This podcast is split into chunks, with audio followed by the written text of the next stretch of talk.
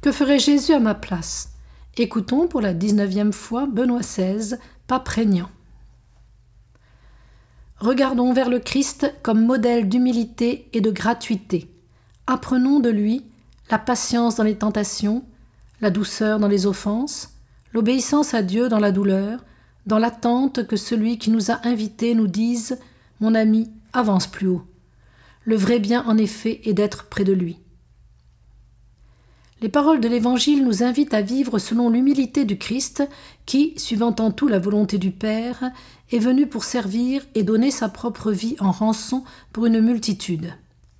Pour les disciples qui veulent suivre et imiter le Christ, servir leur frère n'est pas une simple option, mais une part essentielle de leur être. Un service qui ne se mesure pas sur la base des critères du monde, de l'immédiat, du matériel et de l'apparence, mais qui rend présent l'amour de Dieu pour tous les hommes, et dans toutes ses dimensions, et qui lui rend témoignage même à travers les gestes les plus simples. Et je voudrais que ce message rejoigne avant tout les jeunes.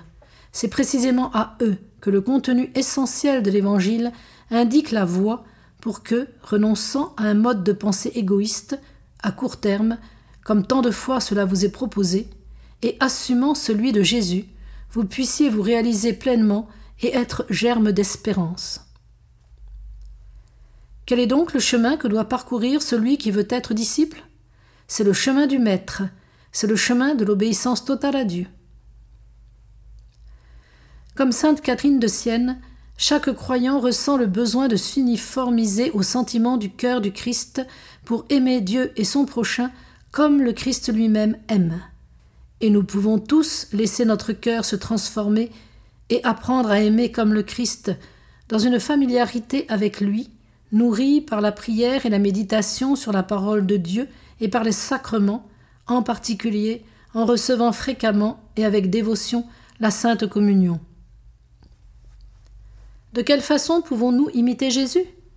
Jésus lui-même dit Aimez vos ennemis et priez pour ceux qui vous persécutent, afin d'être vraiment les fils de votre Père qui est dans les cieux qui accueille le Seigneur dans sa vie et l'aime de tout son cœur, est capable d'un nouveau commencement. Il réussit à accomplir la volonté de Dieu.